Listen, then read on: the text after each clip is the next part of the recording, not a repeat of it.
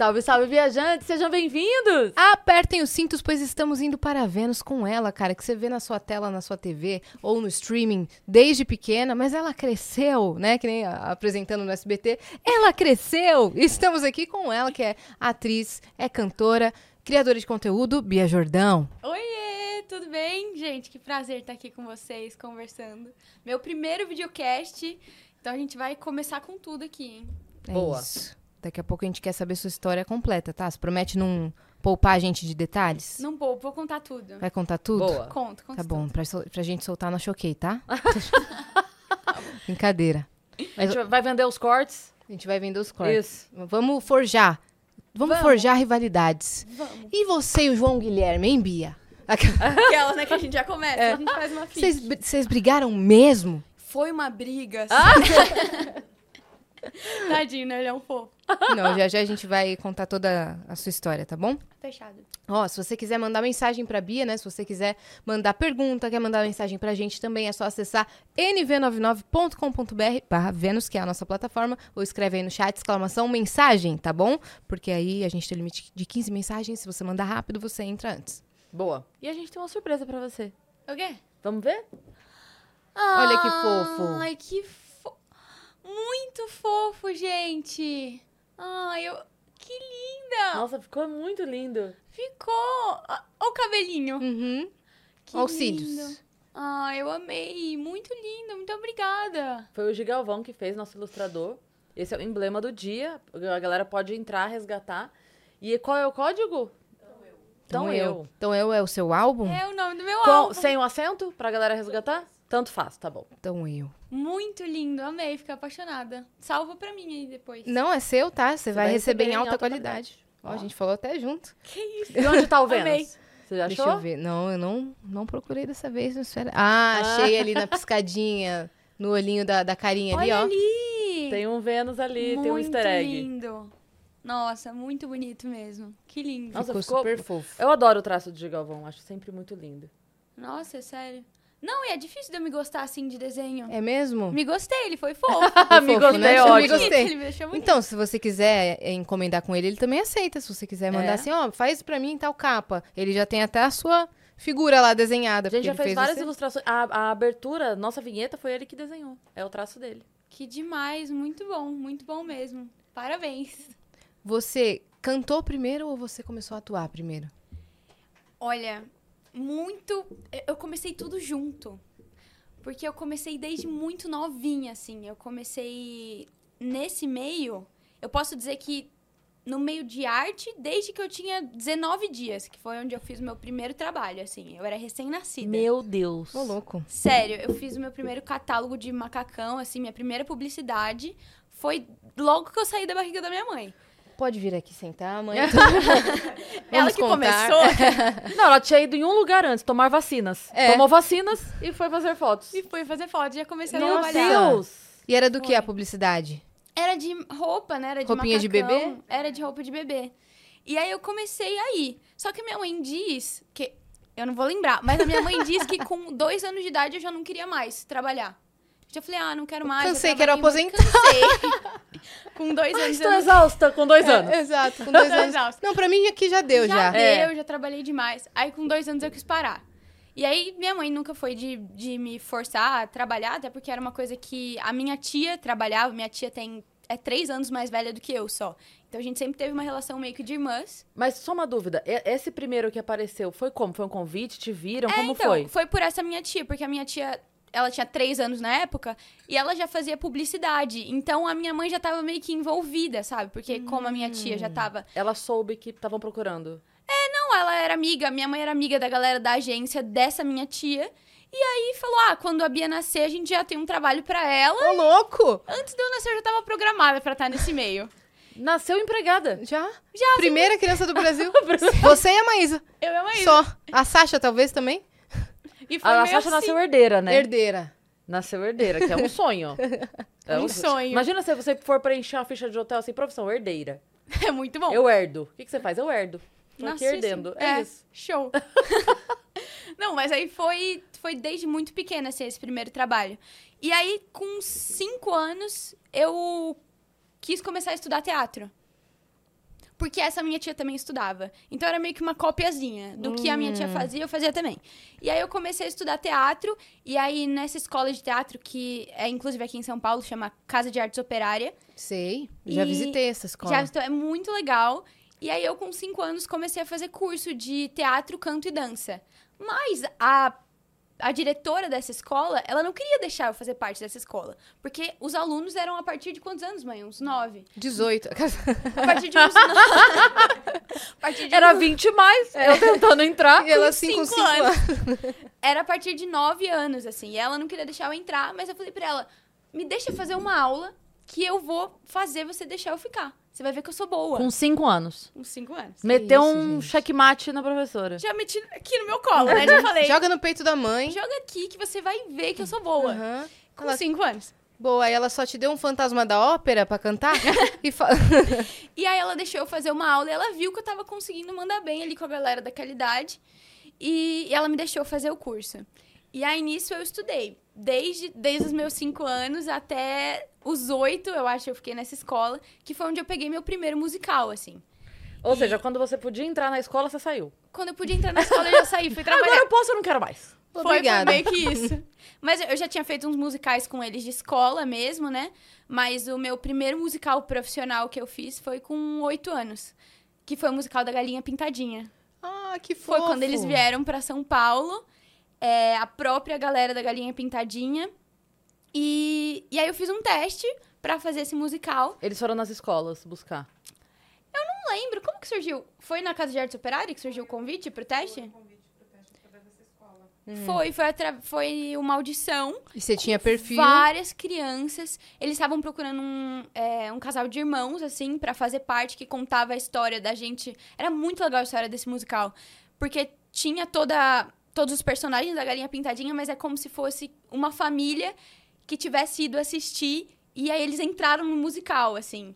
E aí conta a história da gente falando, tentando descobrir o que, que a Galinha Pintadinha tava querendo falar. É muito legal, foi bem fofo. E aí tinha muita criança na audição, mas eu lembro que eu sempre fui muito confiante. Então, tipo, mesmo nos- nas audições que eu fazia, eu já fiz audições para outros musicais naquela época, e eu não passava, mas eu, me- é, tipo assim, eu era muito confiante. Então, eu acho que eu nunca me deixei abalar, mesmo criancinha, assim. Você sabia que o não fazia parte da, dessa profissão já? É, mas eu tipo acho assim, que foi algo... então era só mais um não, tá, eu pego outro papel.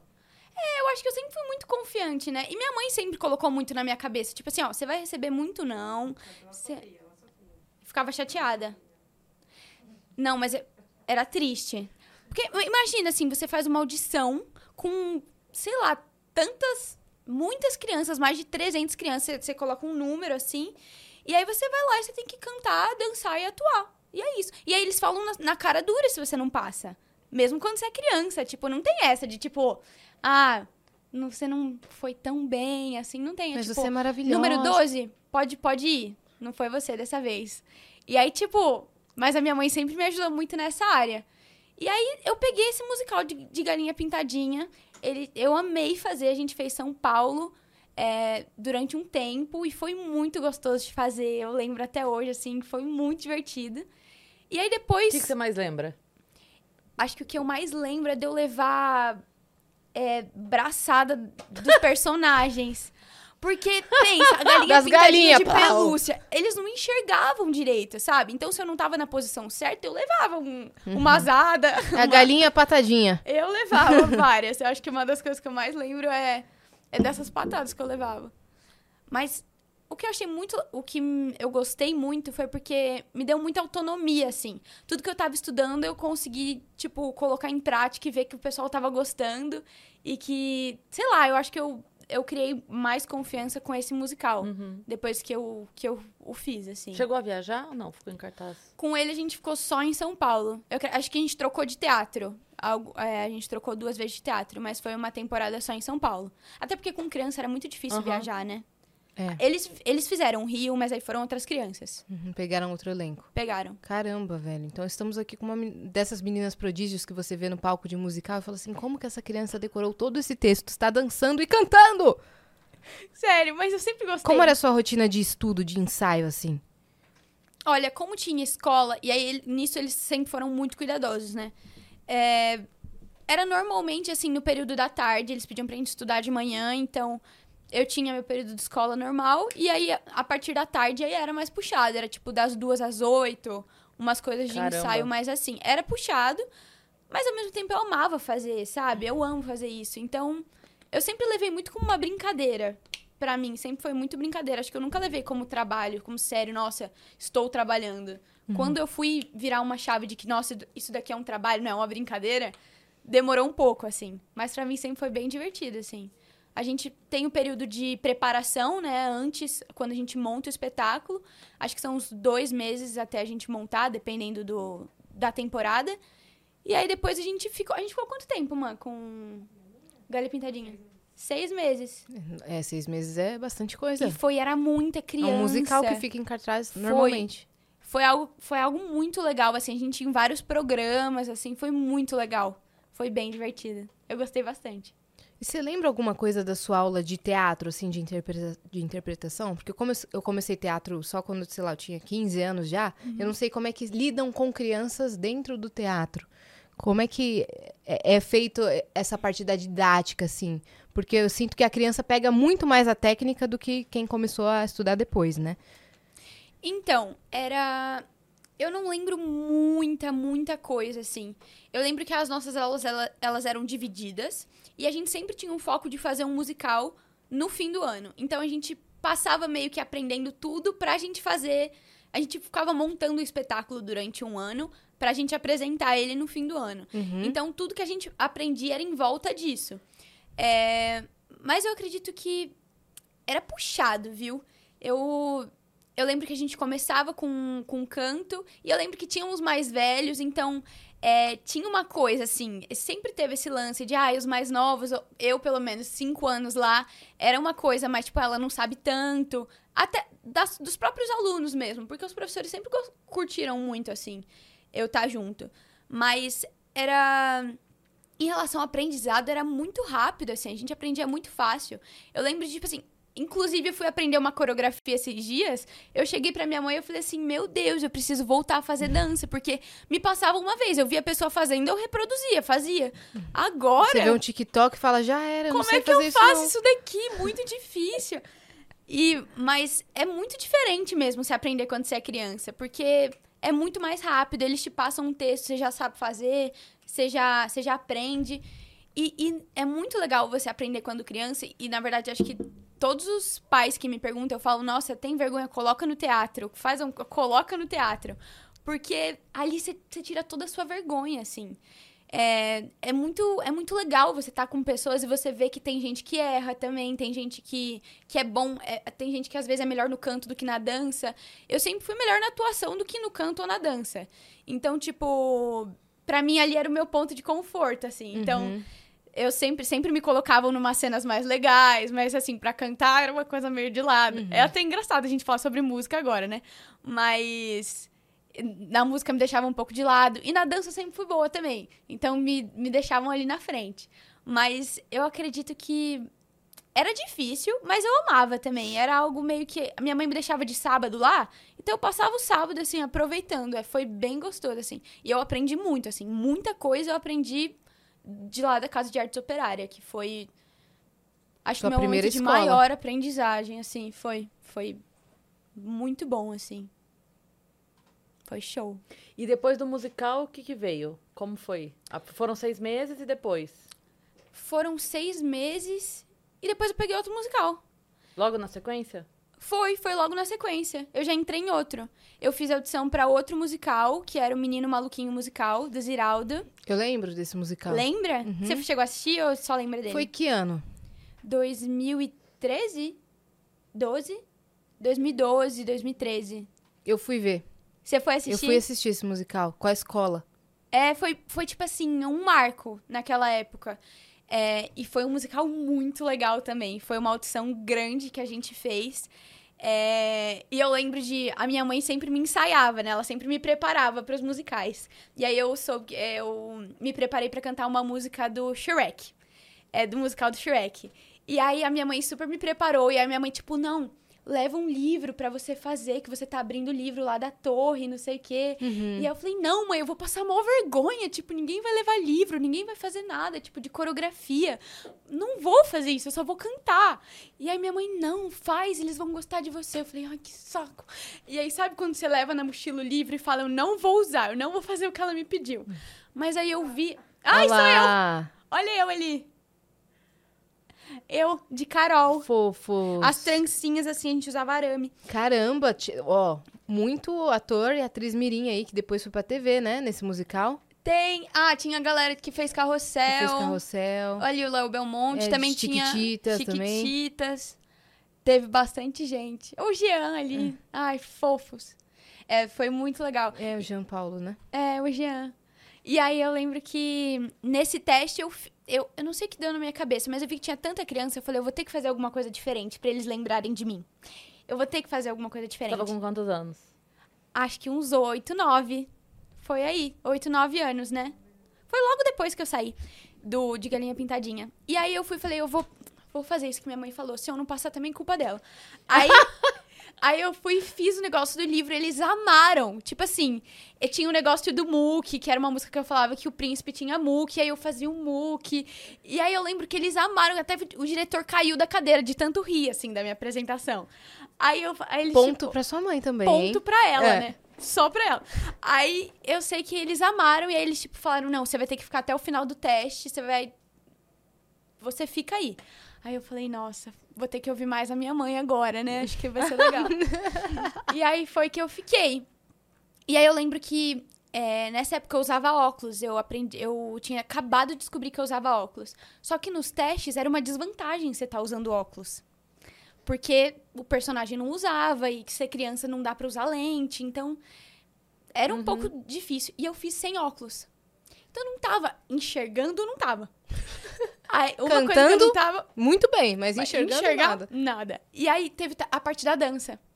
E a dança a gente tinha que olhar no espelho Putz, grilo. pra, pra pegar os movimentos. E me deixaram lá no fundo. Falei, agora eu não pego mesmo. A, a dança eu não vou conseguir pegar. E aí foi o que eu fiz. Eu fiquei olhando a, a, pessoa, a menina que tava na minha frente, é, porque eu não consegui olhar a coreógrafa. E aí eu lembro que na hora que a gente foi, que eles fecharam os grupos pra fazer a coreografia, é, eu fiquei na frente. Só que eu nem sabia a coreografia, né, quase. E aí eu sei que eu fiz qualquer coisa. A coreografia eu não fiz. Eu fiz qualquer coisa. Eu inventei uma dança na minha cabeça. E eles gostaram também.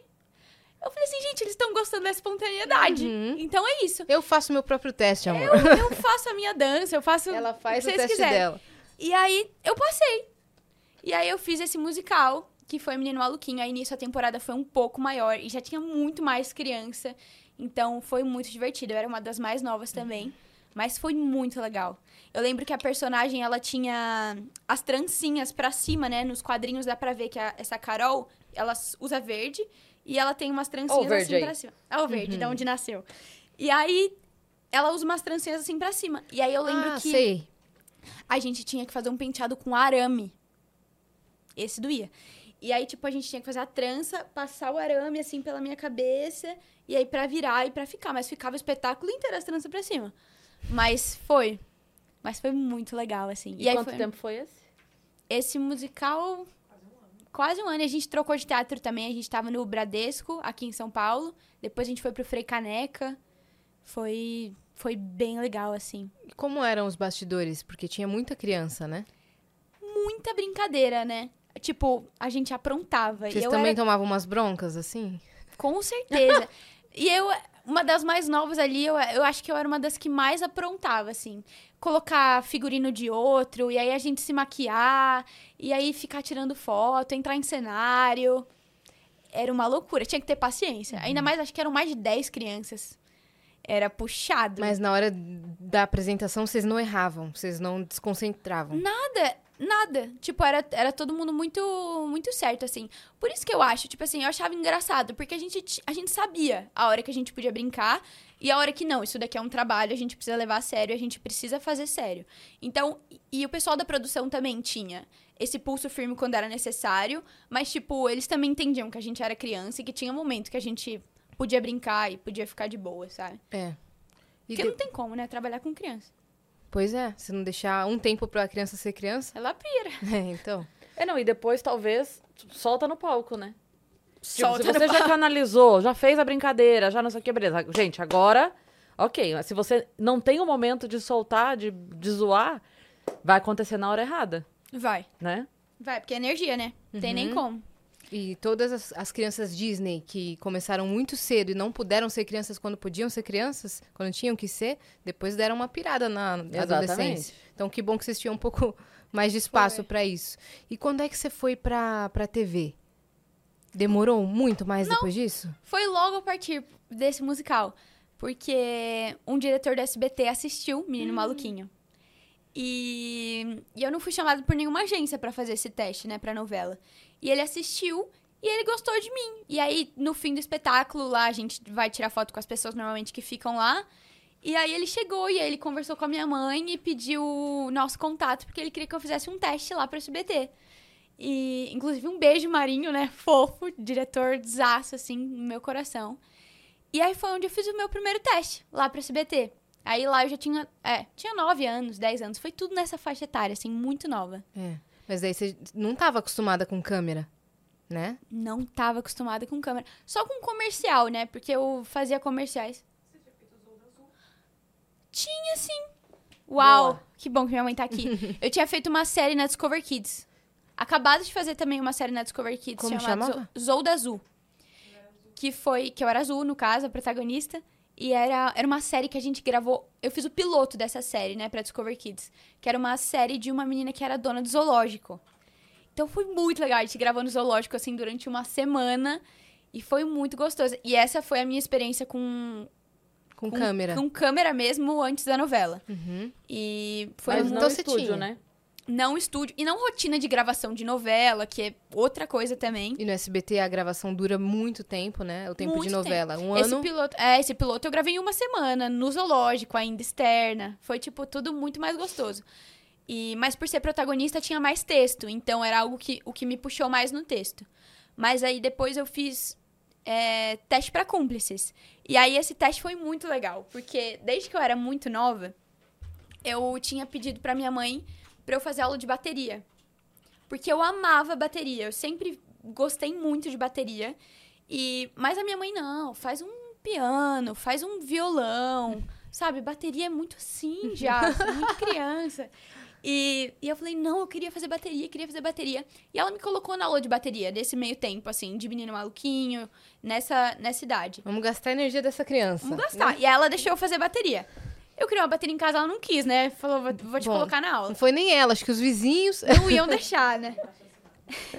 e aí eu lembro que nesse teste, é, pra personagem que eu queria fazer, porque a gente sabe, né? Ai, cúmplice de um resgate. Então a gente vai procurar novela mexicana, tipo, ai, qual personagem combina comigo? Uhum. E aí eu vi que tinha uma menina que era a minha cara, assim, que era a Júlia e que ela tocava bateria. E eu falei, sou eu! Aí eu cheguei lá pra fazer o teste e aí tinha que tocar bateria. E aí eu só olhei pra minha mãe e falei, investimento, tá? Agora eu vou Eu mostrar. sabia que ia chegar, Eu sabia tá? que esse dia ia chegar. E aí eu fui, Ai, fofa! eu, muito, né? Que fofinha! É, eu acho que eu tinha uns 11 anos, 12 anos. Ficou muito fofa. e aí eu lembro que eu fiz esse teste, eu era uma das únicas, assim. Era eu e mais uma menina que sabia tocar bateria. Então já, tipo assim, de 10 meninas que fizeram teste pra essa personagem, só duas tocar bateria foi tipo um, Diferencial. foi um diferencial. claro. E aí eu fiz o teste e aí logo é E aí passei, né? Não passei. Não passou? Eu não passei. Mas eu conto essa história? Acho que pode contar, né? Deixa eu ver, produção, pode contar? É, Pode eu contar. Nunca, cont- é que eu nunca contei essa história. Mas foi meio assim, foi meio doido, porque eu não passei. É, na verdade, já tinha uma menina contratada pra fazer esse papel. No dia do teste. Já tinha uma menina contratada de uma outra novela, de um rolo deles lá. E ela já tinha sido contratada. Até que no dia do teste, ela chegou pra mim, da minha idade também, super ingênua, sem entender nada, e falou assim: Mas eu não tô entendendo, por que você tá fazendo teste pra essa personagem? Eu já, eu já fui contratada pra fazer ela. Tipo assim, não tem por que você tá fazendo teste. Aí eu falei, ah, sei lá, tô aqui, vou fazer teste, né? Quem sabe me colocam em outra personagem, outra coisa. E aí eu fiz o teste e realmente não passei. Realmente ela passou. E aí eu falei, ah, faz sentido, né? Ela tava, tava contratada. Fiquei super chateada. Muito chateada. Entrei na bad total. Porque eu queria pegar essa personagem. Mas não peguei. E, E, ela aí... tocava bateria? Não. Ela não tocava. Mas, na verdade, ela é uma fofa. E aí, eu sei que... Assim, o- saiu coletiva de imprensa, quem tinha pego os papéis, todo mundo. E eram os meninos que eu tinha feito teste, o João Gui, o Kevin. Eu falei, nossa, eu fiz teste com eles, a gente tinha se dado tão bem. E aí, saiu coletiva de imprensa, tudo. Aí eu, ah, tudo bem, show, não, não tem como eu entrar. Aí, tipo, um mês depois, quanto tempo depois? Um mês depois que começaram os workshops pra novela, é, ligaram pra minha mãe e falaram assim: Ah, será que a Bia, assim, gostaria de fazer um teste pra uma nova personagem? A gente tem uma nova personagem que a gente queria encaixar ela e não sei o que, a gente gostou muito do teste dela. Vocês poderiam vir aqui? Ai, minha mãe, é óbvio que a gente poderia ir. Aí a gente foi no SBT. E minha mãe não quis me falar que era uma nova personagem, ela não quis me falar muitos detalhes, porque ela falou: se ela já ficou chateada, imagina se isso daqui não dá certo também. Não vamos plantar Não expectativa. vou plantar nada. Vamos lá E- tomar um café com o seu Silvio. Vamos lá! O SBT chama- Uma oi. Vamos lá no SBT só dá um oi. Aí eu fui. Esqueci minha carteira. né? Vamos lá. Aí cheguei lá, eu lembro que eu entrei na sala da diretora de elenco. E, e aí nisso, abri a porta, ela chegou e falou assim: Bem-vinda, Júlia. Aí eu, Júlia? Mas não, meu nome é Bia, tipo, nada a ver.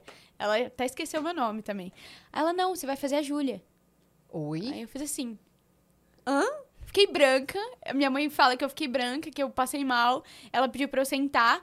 Eu sentei e foi tudo muito rápido. Ela já passou, ah, isso aqui, assina contrato aqui, vocês vão na sala tal, no financeiro tal, e fecha isso aqui, e você já entra no workshop na semana que vem.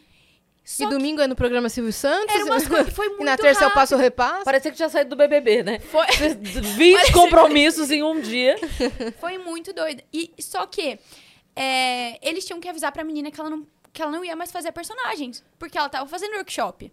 Ai, meu E foi, Deus. e foi um lance da. Ai, Foi. Nossa, é delicado isso, Nossa, né? Foi bem muito. delicado. Mas eles souberam lidar. Porque. Só falaram tchau. Eles Tchau. souberam lidar. Número 12. Tchau. não, mas. Aí eu lembro que eu saí da sala, ela falou, mas a gente ainda não conversou com a menina, então fique em silêncio. Porque o pessoal vai chegar pro workshop, então não fala nada. Falei, tá bom. Sentei lá.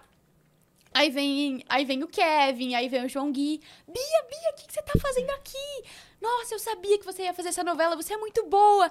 E que não sei o quê. E aí a menina chega. Ai. Aí ela, ah, mas que papel você vai fazer? Eu A falei, novela começou aí, então, né? começo. Aí, que papel você vai fazer? Eu, sei. A não me Túlia. falaram. Aí eu, tipo, nossa, não acredito que É eu irmã da Júlia, omitir gêmea. isso. E aí eu falei, ah, não sei, não sei o quê. Mas aí já chamaram ela pra conversar também. E aí deram um papel pra ela, criaram um papel pra ela na novela. A Dona Iris criou o papel. É, Mas enfim, eu não sei que confusão que rolou, mas rolou uma confusão e eu entrei um mês depois do que todo mundo. Até que na coletiva de imprensa saiu outro nome de outra pessoa que ia fazer esse papel, mas que no fim deu tudo certo e aí eu tava lá. Mas foi tipo assim, um por pouco, quase que eu não entro. Aconteceu quase que nem a, a novela mexicana, né? Que a Belinda, é Belinda o nome da Belinda, atriz? aham. Foi substituída pela Daniela, né? Por outra atriz. Não foi no meio da novela isso? Foi no meio. Isso foi antes, né? Quase que aconteceria. Foi doido. É. Mas daí deu Foi tudo uma- Aí começou um sonho, né? Um sonho, né? Tá no SBT é um sonho. E eu acho que era. Acho que pra todo adolescente, toda criança é um sonho entrar no SBT, assim, fazer uma novela no SBT. Acho que toda ator mirim que você conhece, tipo, fala, nossa, não, eu quero fazer uma novela no SBT. E, e é muito legal passar por, por esse processo, assim, porque foi muito gostoso. Eu falo que é uma família, assim, trabalhar no SBT é realmente. Eles te tratam como família, então é, É muito mesmo. gostoso. Eu, eu me sinto assim, eu, eu me sentia muito em casa e, e ainda mais com as pessoas que eu gravava o elenco, era muito gostoso de trabalhar. Uhum. É, inclusive a Lari, as pessoas que eu era mais próxima, né, do meu núcleo, que, era, que eram a Lari, o João Gui, o Kevin, a Giovana. Era, era um pessoal que tava mais próximo de mim. E a gente se amava, então era muito gostoso. O tanto que a gente aprontava, assim. Eu lembro que eu brigava com o João Gui, com o Kevin, que eram as pessoas que eu mais gravava, a gente brigava todo dia, assim. Era todo dia uma briga diferente. A gente acabava com a cabeça da psicóloga, porque a gente tinha uma psicóloga lá. e a gente acabava com a cabeça dela. A psicóloga precisou Era de uma psicóloga. gente e sobrou pra ela. Ela ia na Porque- psicóloga do Na também. psicóloga e na psicóloga. Porque, nossa, a gente atazanava. Sério. O que, que você lembra? Você lembra de alguma história, assim? Muito Lembro. marcante de bastidor? Olha, tem algumas, assim. Mas eu lembro que, assim, o João Gui, ele... A gente, eu, eu, assim, eu odiava ele. Mas a gente, ai, vai cortar, né? Vai ter o corte. Eu odiava o João Gui. Não, eu amo ele. Nossa, Mas então eu perguntei certo, mas era zoeira, tá? e a briga ama. com o Joaquim? Não, a gente se ama.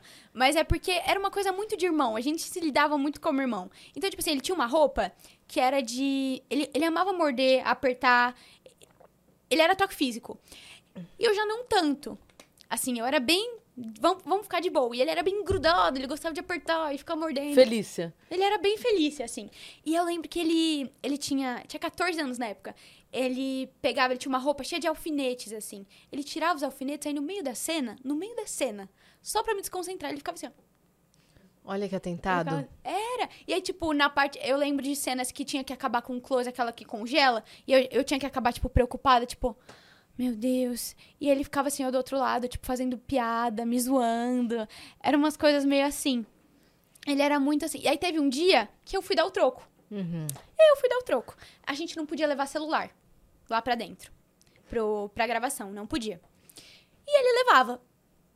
Porque, ai, o menino, sabe o bad boy? Uhum. Ele era o bad boy naquela época, assim. E, e aí ele levou o celular.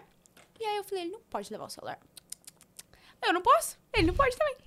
E aí o que que aconteceu? Ele foi gravar. E aí ele.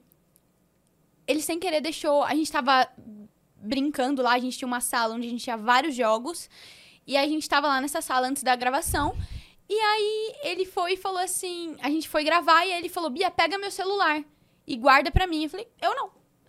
E não guardei o celular dele, ficou lá na sala. Putz. E aí o que que acontece?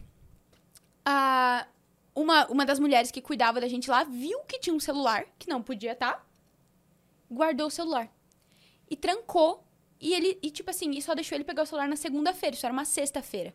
Imagina um adolescente ficar sem o celular No final de semana. final de semana inteiro. Ele ficou louco comigo. Ele ficou louco com, com o SBT. Ele ficou louco com a gente. Mas eu falei, eu tinha que dar o troco. Ele tá me atazanando assim, tipo, a semana inteira. eu vou Caramba, fazer a minha. E aí foi. E não Foi parou, aí né? que surgiu o Laricel. Larissa Manoela, visionária, falou: é nesse momento Eu que eu. preciso ajudá-lo. não, mas foi. A gente tem muita história, assim. A gente se zoava mesmo, assim. E com a Larissa Manoela, você lembra de alguma coisa? Lembro. Hum. Tem, inclusive, do teste, né? A história do teste. Que foi quando... Eu era muito fã dela, eu assistia Carrossel. Eu amava. E eu gostava muito dela, assim, a ponto de, tipo, ela em evento, eu ir, tipo, só pra encontrar com ela e ficar seguindo o carro dela. Eu era meio doida, assim. Eu gostava muito dela. E minha mãe ia nas loucuras comigo. E aí, quando eu soube que ia fazer o teste, eu já sabia que ela ia ser a Manuela e a Isabela, porque isso já tinha saído. Então, a minha mãe chegou pra mim, teve uma conversa antes. Minha mãe chegou pra mim e falou assim: Ó, Bia, ela vai estar lá. Mas não, não trata ela como, tipo assim, uma ídola. Não, não faz isso. Tipo assim, trata ela como uma pessoa normal. Você tá fazendo o teste. Se você passar, você vai fazer a novela com ela. Então, assim, mesmo nível. Trata ela de boa, normal. Não vai dar uma difa louca, porque senão isso vai dar ruim. Falei, fechou. Aí, cheguei pra fazer o teste. E a gente, tinha uma, a gente tem uma amiga em comum. E, e aí ela veio falar comigo. Ela falou: Ah, você é amiga, tipo, super fofa ela. Ela chegou pra mim e falou: Oi, Bia, você é amiga dessa menina e não sei o quê. Aí eu fui e falei pra ela: Sou. E fechei a cara.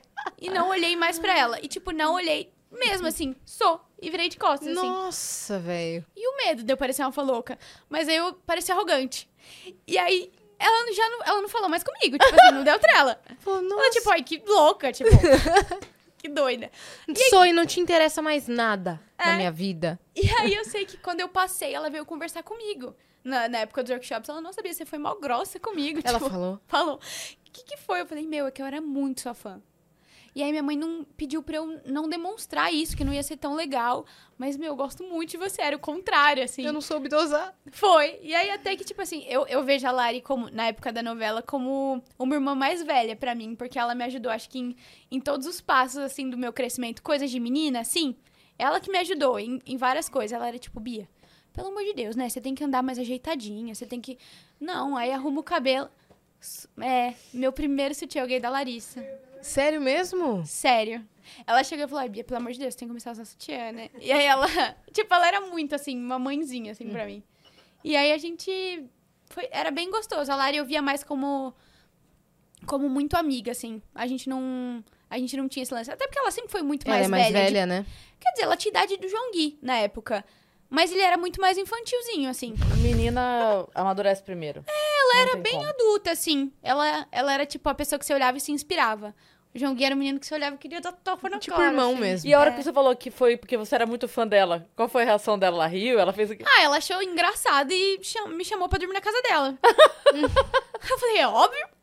Quem não quer dormir na casa dela? Venceu, você venceu, né? Eu venci. Como foi como atriz. Eu venci.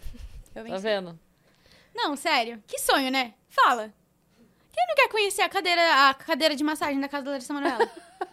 eu conheci. É? e como foi essa noite do pijama? Sem dar muitos detalhes assim, porque é uma história pessoal. Não, mas foi, foi de boa. Eu lembro que a gente tinha um evento juntas. é, que a gente tinha aqui no dia seguinte, a gente combinou. Eu fui dormir na casa dela, mas foi algo normal, assim. Não teve. Não teve algo muito. Muito interessante pra contar. Foi normal mesmo. Acho que inclusive foi nesse dia que ela me deu o sutiã. Ah, tá. Que era nada muito especial, o Marco, né? Sutiã. Nada muito especial. Mas- Assim, foi num palácio. Não, mas a Larissa, tipo assim, a, a família dela, eles sempre foram é, muito fofos, assim. Em- em- eles sempre me deixaram muito confortáveis, sempre foram. A, a mãe da Lari também foi muito pé, pé no chão, sempre. Então, dava pra ver isso neles, na criação, em tudo, assim. Eles eram bem. Bem pé no chão, assim. E a Lari também. Ela era bem, bem de boa. Inclusive, as pessoas me perguntam, né? Sempre me perguntam. E eu acho que com todo mundo. Vocês também têm isso? Quando vocês conhecem alguém que é, tipo assim, Larissa Manoela? E aí que as pessoas, nossa, mas essa pessoa é chata? Nossa, essa pessoa é legal? Tipo assim, acho que a Lara é uma das pessoas mais de boa, assim, que eu já conheci. E isso que você falou da criação faz toda a diferença mesmo pro. Tipo, pra entrar num ambiente como esse. Por exemplo, o auxílio que você teve da sua mãe nesse sentido de, olha, não, não pira e tal. É, Esse olhar atento dos pais. Eu, eu sou muito fã do Celton Mello, muito fã dele. E uma das coisas que eu acho mais legais nisso é que, assim, cara, ele começou também muito criança, muito criança. Ele foi com cinco anos no programa das Campas a primeira vez e, e dali pra frente nunca mais parou, assim como você, tipo, mandou um trabalho no outro e tal. E o que mais me impressiona na história dele é isso, é que ele com oito anos, a família toda se mudou do interior de Minas pro Rio de Janeiro. Acreditando nele, né? Cara, uma criança de oito anos, e você virar e falar, "Ok, ok, sabe? Go. É isso, é. E, to- e ali, e pra, man, pra pessoa não pirar, porque pra pirar é muito fácil. É muito fácil. Então tem Muito que ser fácil. alguém que fala assim, ô, ô bebê, segura aqui, você é humana, é isso aqui igual todo mundo. então não certeza. enlouquece não, né? Com certeza. E Não, e eu falo que minha mãe é uma das peças fundamentais, assim, pra minha carreira. Porque quando você é criança ainda é muito difícil.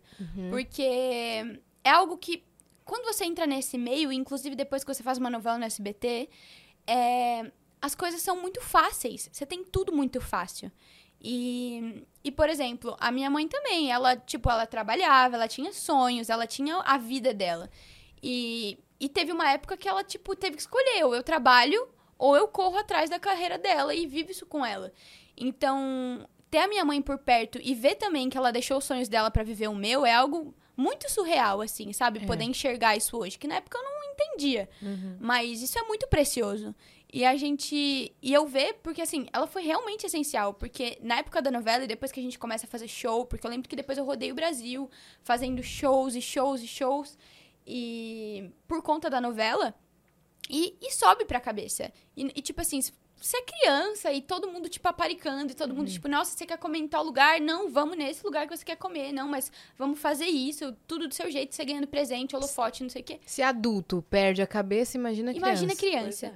Então, tipo assim, A minha mãe teve que abaixar muito a minha bola, assim. E, e, tipo assim, graças a Deus ela abaixou minha bola. Graças a Deus ela, tipo, chegava pra mim e falava assim: da mesma, da mesma maneira que você subiu, uma hora você vai descer.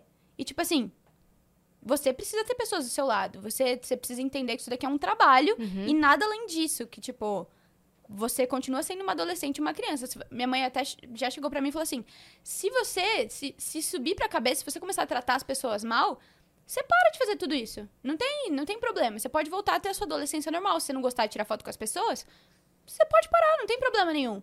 Mas, tipo, se você escolheu viver isso, então você vai viver da maneira certa, tendo respeito e tratando as pessoas bem. Perfeito. Então, por isso que eu falo que ter a família junto é, é muito importante. Porque eu falo, se não fosse a minha mãe, Uhum. que criança chata eu era. Eu falo, É. se não fosse minha mãe, se não fosse Jesus, eu era uma pessoa muito chata, sério.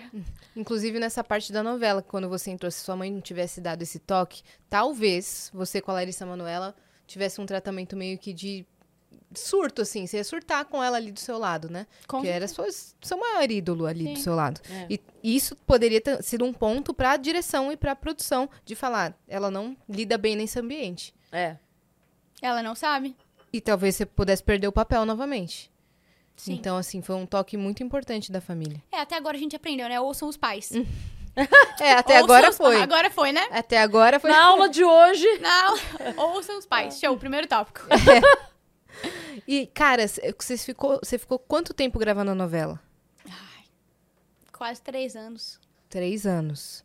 E como é que foi a repercussão disso? Como que era na escola, por exemplo? Suas amigas da escola lidando com isso? Então, a repercussão fora da escola era muito boa. Dentro da escola era muito ruim. Tipo, eu acho que foi a época que eu mais sofri bullying dentro da minha escola. E doido, né? Porque as pessoas não aceitavam. As meninas, as a- da minha idade, assim, as crianças, não aceitavam. Óbvio que tinham crianças menores e que, tipo, tiravam foto, pediam foto. Mas era algo, tipo assim, o carro da SBT ia me buscar na escola. E às vezes tinha um motorista que, que me pegavam dentro da sala de aula. Nossa. Então era algo que era um tratamento, às vezes que as pessoas falavam, nossa, é metida. Nossa, até porque você faz uma novela da SBT, as pessoas olham pra você e vão te, te achar diferente, vão achar que você é metida. Qualquer coisa que você faz na internet hoje em dia, se você tem uma quantidade maior de seguidores, as pessoas vão te pré-julgar algo.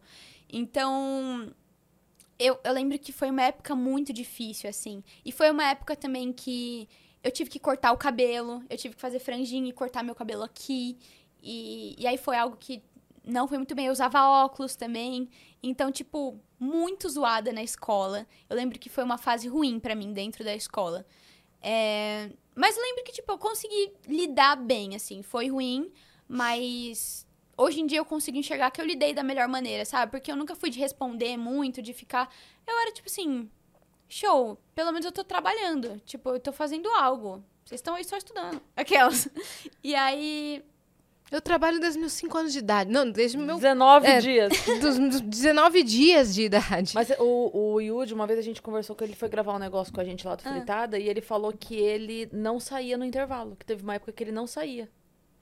De tanto que era. Porque ele, tipo assim, dava o, sinal, né, pro intervalo, chegava no pátio, já todo mundo gritando Playstation, Playstation, e assim, Irritava. adulto... Não, você é PlayStation, adulto, PlayStation. você lida.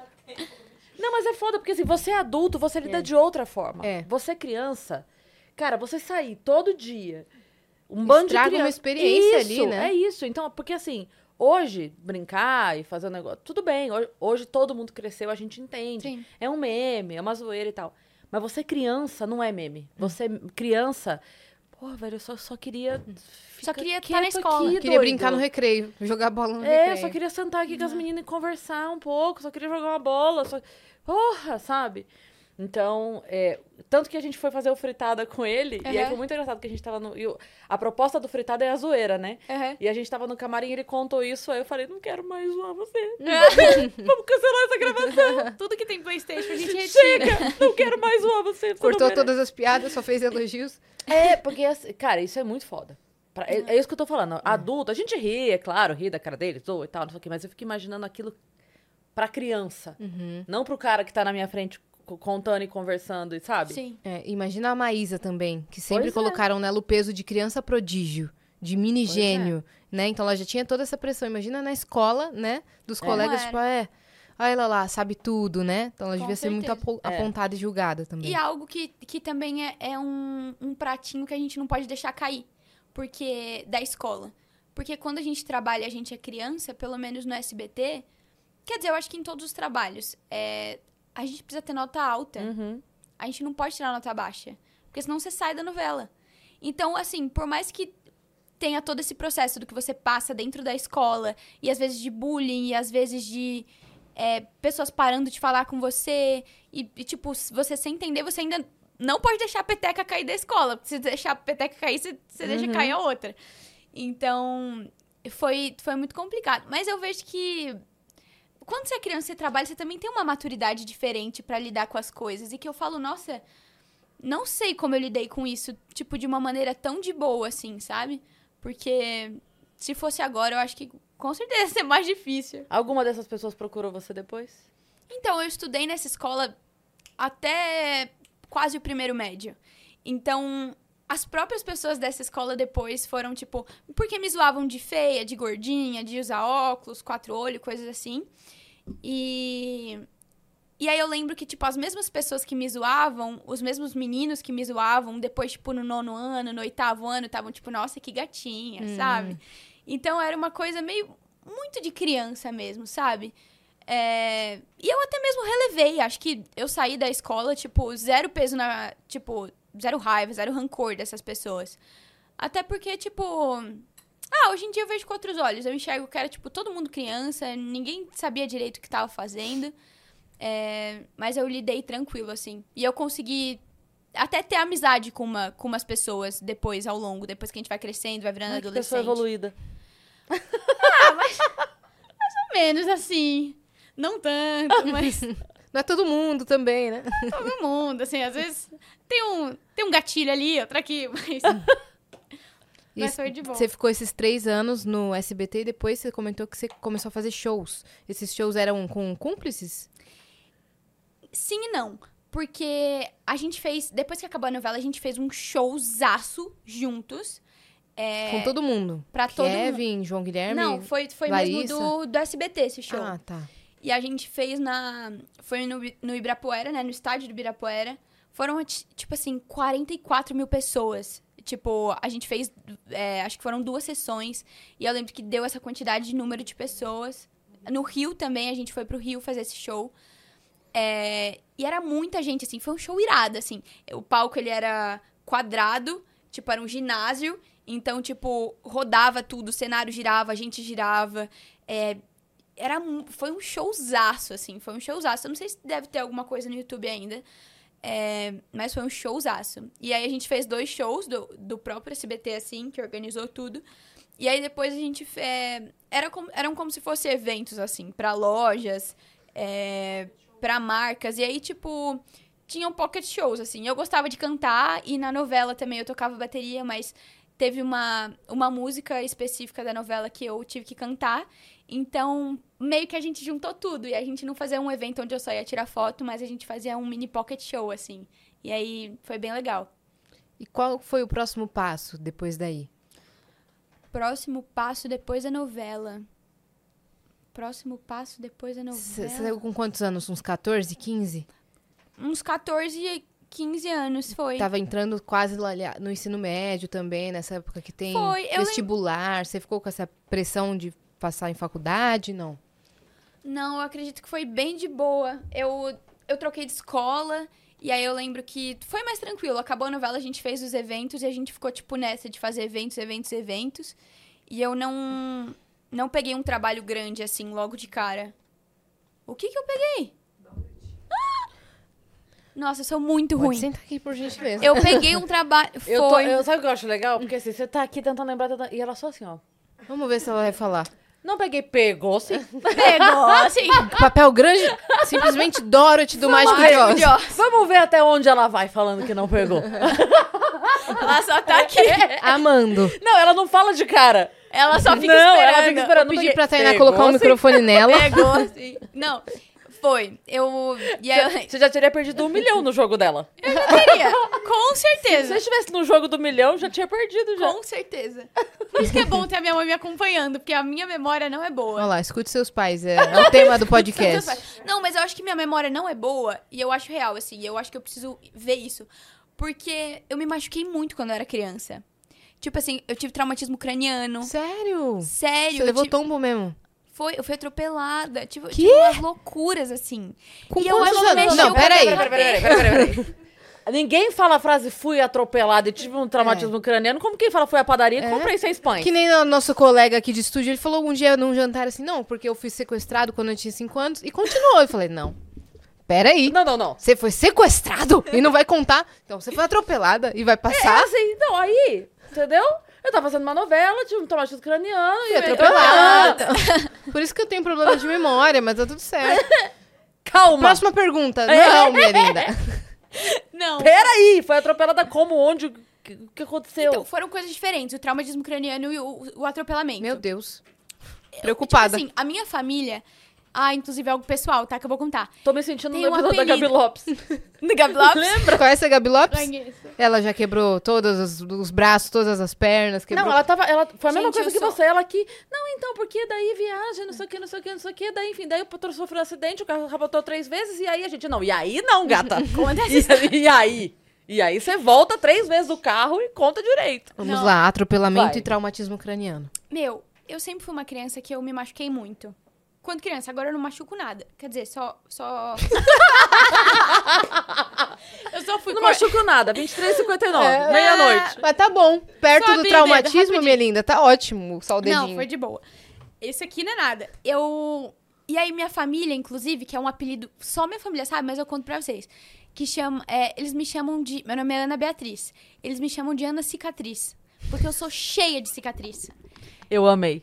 Sério, Ana Cicatriz. Não, se alguém me chamar de Ana Cicatriz depois dessa, eu vou ficar É, chateada. a, a família Acabou. do bullying. A família é do algo da família. Acabou, você vai ser chamada. Ana Cicatriz. Pode mudar o agora, nome do né? episódio. Ana Cicatriz, é, é a relegenda da foto hoje. E aí, tipo assim, eu sempre fui muito arteira. Então, o primeiro atropelamento. Eu tava. hum, Eu fui atravessar uma rua, eu tinha 4 anos de idade. Fui atravessar uma rua sozinha. Fazer É. o quê? Afinal, você fazia. Afinal, fazia novela, gente. É. Trabalha desde os 19 É. dias. Ué, não não é vou atravessar Quatro anos. Eu danço e dirigindo. canto e atuo. É. Não sei atravessar a rua. Não, com Não. quatro anos eu era caminhoneira. E o que aconteceu? Não, não sabe. Não sei mesmo atravessar a rua. Isso faltou a aula. Não aprendi a atravessar a rua. Aí eu fui atravessar, só que eu não olhei. Era uma subida e uma descida. Eu não olhei. Aí veio uma. Não foi um carro, foi uma bike. Mas foi uma bike que veio na. Meu Deus. E, tipo, quatro anos de idade, veio a bike com tudo. Eu não vi. O guidão foi pela minha cabeça. É o maior abriu, pesadelo dos pais, isso. Abriu a minha cabeça. E a, e a bike foi embora, tá? Foi embora, tipo, não prestou socorro, nada. Mas a minha mãe tava, tipo, na casa, assim, na frente da casa de onde eu atravessei. Saiu correndo. E, tipo assim, foi muito bizarro. Porque eu lembro que... Eu lembro desse episódio. Não sumiu da minha mente. E eu não... Eu não chorei. Eu lembro que eu me machucava, eu não chorava. Porque eu não sentia dor. E eu acho que quando a gente se machuca feio, assim... Não sente dor. Eu Só me senti sente depois. eu me senti meio que um boneco de posto, assim, sabe? Rodopiando pela rua. Foi meio que isso. Só que foi. abriu bem. Então, tipo, saiu muito sangue. A minha mãe me conta que ela, tipo. É o meu, é o meu, é o meu. Desculpa. Show? É de olhar pros lados, é o alarme É. dela. Ah, que Olha, show! quando atravessar a rua. É o alarme dela na travessa da rua. E aí eu. E aí eu lembro que minha mãe, tipo assim, meu Deus, é muito sangue. Minha mãe achou que era na perna, não era. Achou que era no braço, não era. Achou que era no pescoço, não era. Viu que era na cabeça. Aí fui pro hospital. E aí, tipo, levei ponto. Mas a moça foi muito cuidadosa, essa, essa enfermeira, porque ela não, não raspou minha cabeça. Ela, porque ia precisar raspar, Sim. né? Ela não raspou. Ela, tipo assim, ela só raspou onde era necessário pra fazer o ponto. Mas ela me deixou Caramba. com cabelo, assim, graças a Deus. Ela foi muito fofa.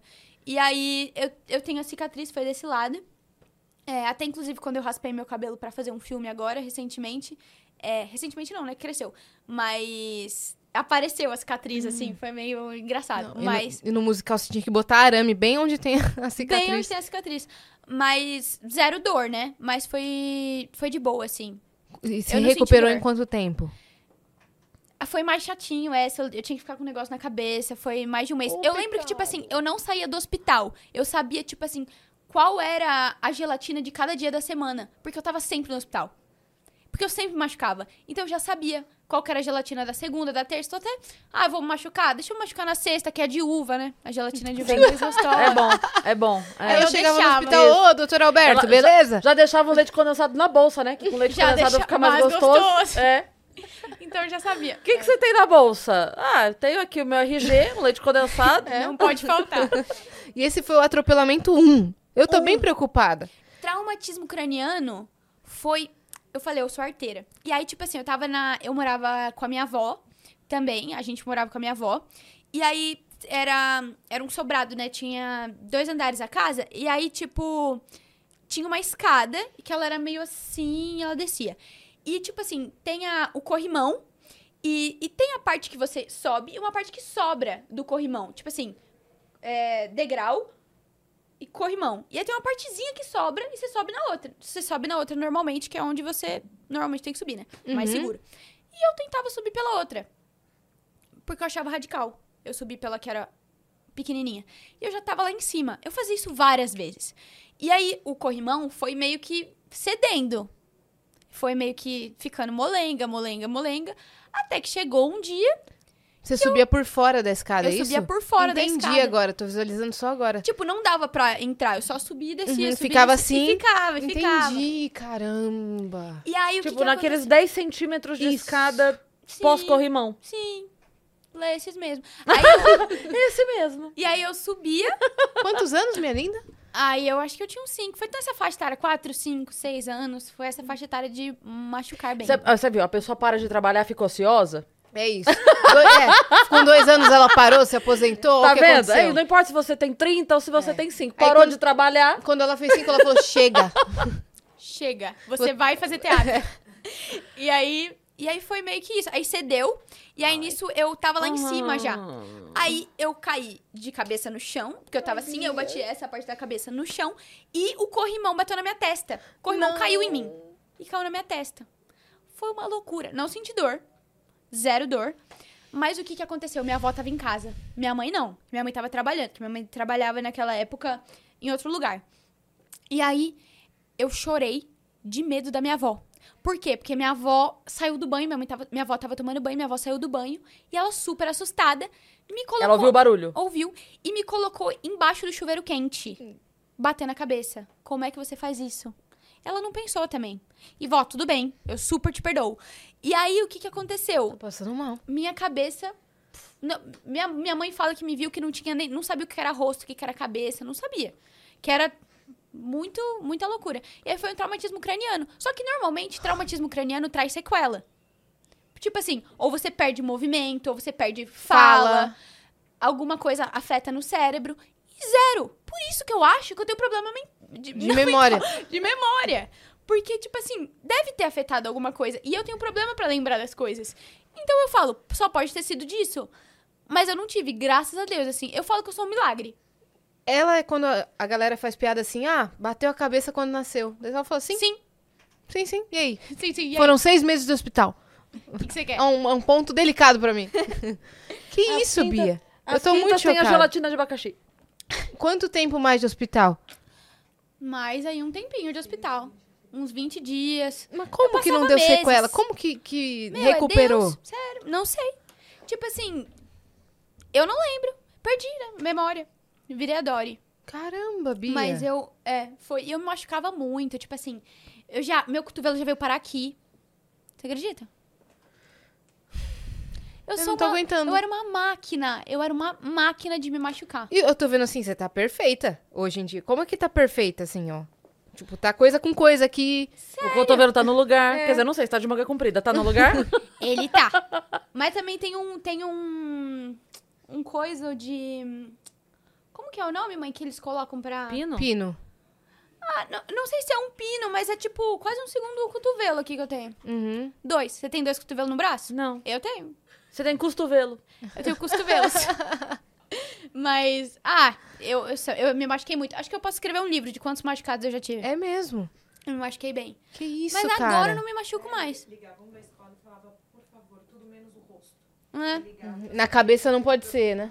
A galera de casa não tá ouvindo, ela falou que. A, a mãe da Ana falou que ligavam da escola e ela só pensava assim: Tudo por menos. favor, tudo menos o rosto, porque ela já sabia que era alguma coisa que ela teria machucado. Foi. E eu machu... sempre machuquei tudo menos o rosto. Até chegou, chegou até o queixo. Não, você machucou o mas rosto, queixo menina. todo Aqui, ó, mundo vai, né? tal. Ah, foi. É, mas não deformou, né? Meu não. Deus. Não. Não, eu, eu, eu tô me botando no lugar da mãe, porque toca Uhum. o telefone da escola, o coração da mãe, Imagina. ele sai aqui, aí a gente engole de novo Uhum. o coração pra atender. É assim, esse movimento, né, mãe? Não é assim? Aí, e, e ela já sabendo, Uhum. sabe? Da filha dela, né? É. Já sabendo o que tem em Sabe o casa. pessoal que tem, tipo assim, aqueles mapa mundi e vai colocando o negócio de onde já foi? Você podia ter um corpo humano. e Onde eu já. Isso! Onde não pode machucar de novo, senão é cirurgia. Só você fazendo essa, sabe? Botando só- os, os. Como fala aqueles. Alfinetes. Os alfinetes coloridos, assim. Aí você vai botando onde já machuquei. É uma boa. Eu acho que eu vi o corpo todo. acho que eu já devo ter, já devo ter pego tudo. Deus. Que isso, Bia, eu tô bem preocupada. Machuquei. Onde é que a gente tava, né? Na No que eu história? falei? Não, por que que eu falei de No machucado? cotovelo. Na parte do cotovelo. Da Dorothy. Porque você falou que tava com problema de memória. você- Daí você comentou assim, deve ser Show. porque eu tive um atropelamento e um traumatismo. É, foi isso aí. Mas eu me machuquei muito, gente. Muito machucado. Ana Cicatriz. Ana Cicatriz. Eu Cicatriz. tive que honrar esse nome. É verdade, deu nome, hein? Eu dei. Ah, Mas agora parei, graças. Só machuca o coração ou não? Só o dedo. É porque não é Ana machucada, é Ana cicatriz. Então já foi. Tem que ser algo que É já só foi. cicatrizes, é. Uau. Uau. Gostei dessa reflexão. Já foi, já. Parou. Ai, cara. E aí, Mágico de Oz? Ah, é, Mágico de Oz, um musical Show. também. Um musical também. Eu, depois que saí da novela, fui fazer Mágico de Oz. Que foi um musical, assim, foi um desafio. Porque eu tinha 13 anos na época. E eu lembro que, assim, todas as atrizes que já tinham feito... Olha lá, ó. É, ah, sou eu. Nossa, meu cabelo bem bagunçado, graças a Deus. Mas é que eu trabalhava, né, Ali, gente? você Adoro. de Dorothy? É, sou eu de Dorothy ali, ó. Ai, muito fofo. Foi muito legal fazer esse espetáculo.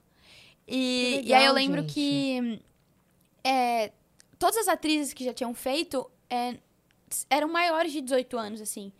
E, e eu tinha 13 na época. Eu falei assim, como é que eu vou fazer um musical, tipo assim, carregar um espetáculo, tipo, se a Dorothy é um, é um musical puxado, assim. Sim. Você tem Carregar o cachorrinho, pe- pegar o e sapatinho. cantar e dançar. E e- tem muita, muito truque nesse espetáculo. Então, tipo assim, depois eu conto os truques, mas foi Truque, Você diz o quê? De cena? truque de cena, de tipo, acender sapatinho, como é que o sapatinho acende, como é que troca o sapatinho, como é que fica com o totó, troca de vestido, porque tem troca de vestido, tipo, eu tinha um vestido que eu girava e ele virava verde, assim. Verde me acompanhando. Olha lá. Mas. Próximo passo é o Wicked, né? Próximo passo é o Wicked. e aí foi. E aí eu fiz é, Mágico de Oz. Esse a gente viajou. A gente fez Porto Alegre, a gente fez São Paulo, a gente fez Rio. E eram, tipo assim, três espetáculos por dia. Então, a gente É. trabalhava, assim, Ralava, hein? ralava. Mas foi muito legal. Esse espetáculo é muito gostoso. É, só era desconfortável. Eu, eu fiz durante muito tempo. Eu fiz várias temporadas desse espetáculo. Foram quanto tempo que eu fiz? Uma, uns- eu fiz com 13, fiz com 16. Eu viajei muito, assim. E foi um E musical que sempre teve no meu junto? coração. Minha mãe ia junto. Uhum. Nesse momento Sempre que sua mãe escolheu acompanhar seu sonho, ou foi antes? Não, foi desde o início. Desde, desde, o do SBT ali? desde do Galinha Pintadinha. Caramba. Foi. Foi. Minha mãe largou tudo, mesmo que tudo meio incerto mesmo, assim. Ela acreditou. Uhum. Que bom, né? Então por anos, que bom. E, e aí foi, eu fiz. Só era desconfortável fazer esse espetáculo porque o sapatinho acendia. E, e aí eu tinha que ficar com. Presta atenção, eu tinha que ficar com uma bateria. Assim, musical. Você tem- já tem que ficar com dois. é, normalmente o protagonista fica com dois microfones aqui. E aí eu tinha mais uma bateria do sapato que eu tinha que colocar aqui. E, e, dois, e fios que passavam pela minha perna, que eu tinha que ficar de meia calça. Fios que passam pela minha perna e, e param aqui no meu pé pra plugar com o sapato. Então era um desconforto, né? Ficar com esse fio e ainda a bateria. A bateria às vezes esquentava. Teve uma vez no ensaio que a bateria esquentou muito e saiu fumaça. E aí, tipo assim, Ai, que gostoso. foi uma loucura. Aí eu, ai, meu bumbum. E tipo. Imagina a Dorothy. Meu bumbum. Mas, assim, foi um espetáculo muito emocionante. Eu falo que, assim, eu gosto muito de fazer musical, porque é muito diferente de fazer novela, de filme. porque você vê a reação do público na hora, sabe? E é algo que, quando você faz novela, você. Você meio que, tipo assim, tem o frio na barriga do início, mas depois você pega o roteiro, você vai lendo, você grava 30 cenas no dia, então você, tipo, lê, lê, lê, lê, grava, grava, grava. Tipo assim, é gostoso, mas não tem aquele frio na barriga de, tipo assim, eu não posso errar, eu, tipo, tenho que fazer tudo certo. E todo, todo espetáculo, tipo assim, mesmo três espetáculos no dia, todos eu chorava no final. Todos, Ai. todo mundo chorava no final. Porque é um musical muito emocionante, sabe? E, e que toca todo mundo, assim. É muito, é- era muito lindo ver todo mundo assistindo, assim, e poder ver a galera da frente, assim, que eu enxergava, porque eu sou míope. Enxergar a galerinha da frente, assim, é, chorando, tipo... É um espetáculo muito lindo. Que traz um encantamento, né? Traz. Você é. ficou bastante tempo nesse musical. E quando que você falou, tá bom, eu quero ter uma carreira musical autoral a partir de agora? outra loucura, né? Foi, eu eu comecei nisso, eu vi que eu já eu, eu vi que eu já tava um- gostando um pouco mais de música, e isso foi porque eu eu me converti em 2020, no fim de 2020, eu me converti e, e aí eu ganhei meu violão e eu ganhei um ukulele também. E aí eu comecei a tocar, e eu lembro que eu gostava de tocar violão, eu lembro que eu gostava de tocar ukulele. Então, eu comecei a cantar. E aí foi na época da pandemia que eu comecei a, a cantar mais, a gostar mais de cantar. E aí eu aprendi a louvores, mas eu também comecei a aprender outras músicas.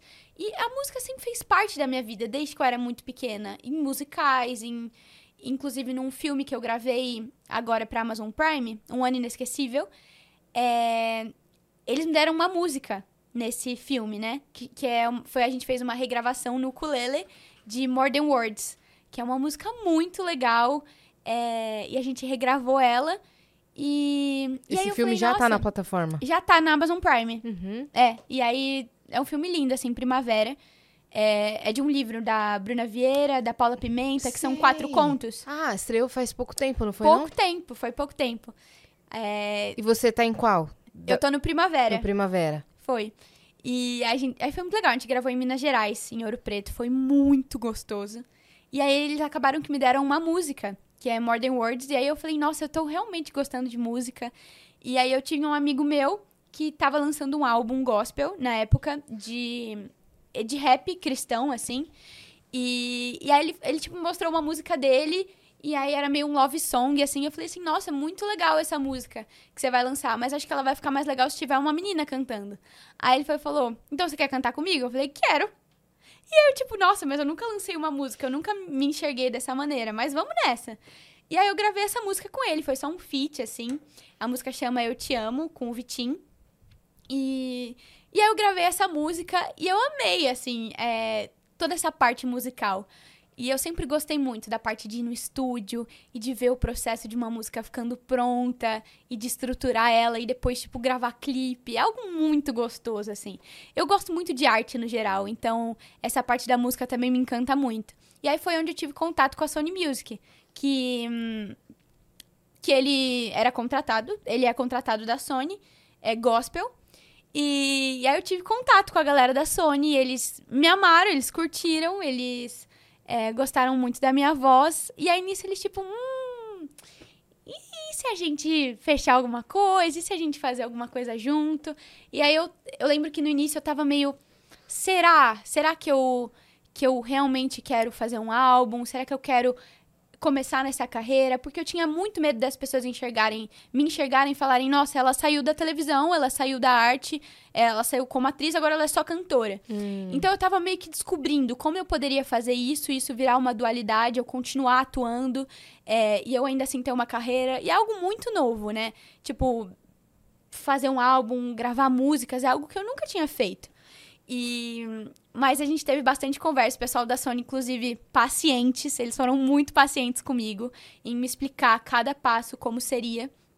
E e aí eu fechei com a Sony Music, e a gente aí a gente começou a planejar esse meu primeiro álbum. E Isso foi pro pop mesmo ou pro gospel? a gente foi pro pop. E, e foi muito legal, porque foi um processo onde eles me deixaram super livre pra escolher é, para qual linha eu gostaria de ir e o que eu gostaria de cantar.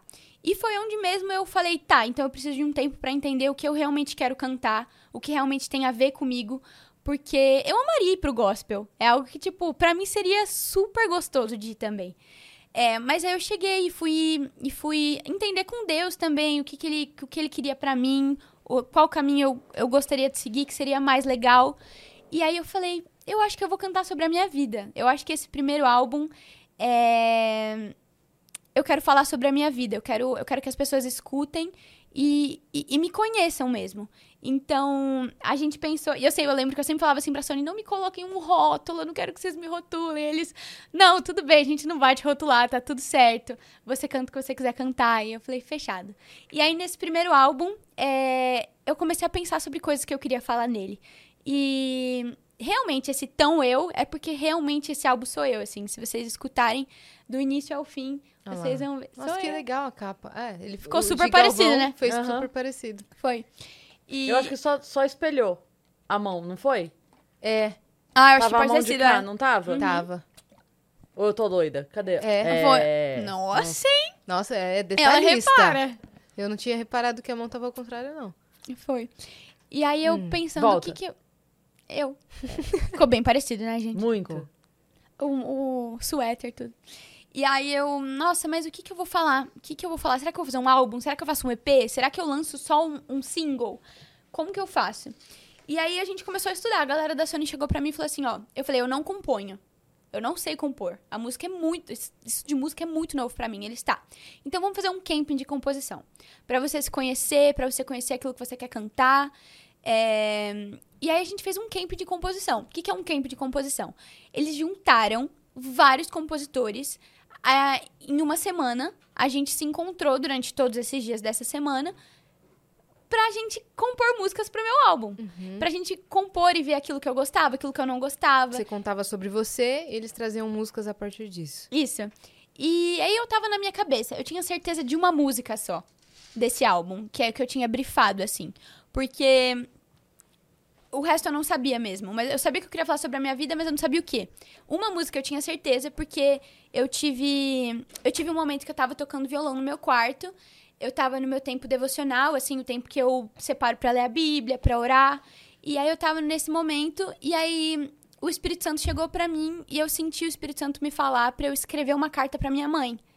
É, deu contando pra ela é, como que foi é, conhecer o amor da minha vida, que no caso é Jesus, mas contando de uma maneira como se fosse pra ter essa dualidade, esse sentido de contando como que foi conhecer o amor da minha vida, o meu primeiro amor. E, e aí eu escrevi essa carta. E aí eu falei, essa música vai estar no meu álbum, essa música vai fazer parte do meu álbum, eu quero que ela esteja, é uma música muito importante pra mim. Então essa foi a música mais brifada deles, assim. Foi a música que eu falei, ó, essa é a carta, eu quero que vocês façam dessa maneira. E, e foi muito legal, assim, nesse álbum tem música sobre... Inclusive essa música, deixa eu terminar de contar, que eu sempre me corto. Mas essa música eu dei pra eles escreverem, aí foram três compositores, Nairo, Lari e Daniel. Eles são muito talentosos. Eles foram pra, um, pra uma sala, e aí 15 minutos depois que eu tinha entregue essa música pra eles, eles me chamaram na sala. A carta. Eles, eles me chamaram na sala. E chorando, os três.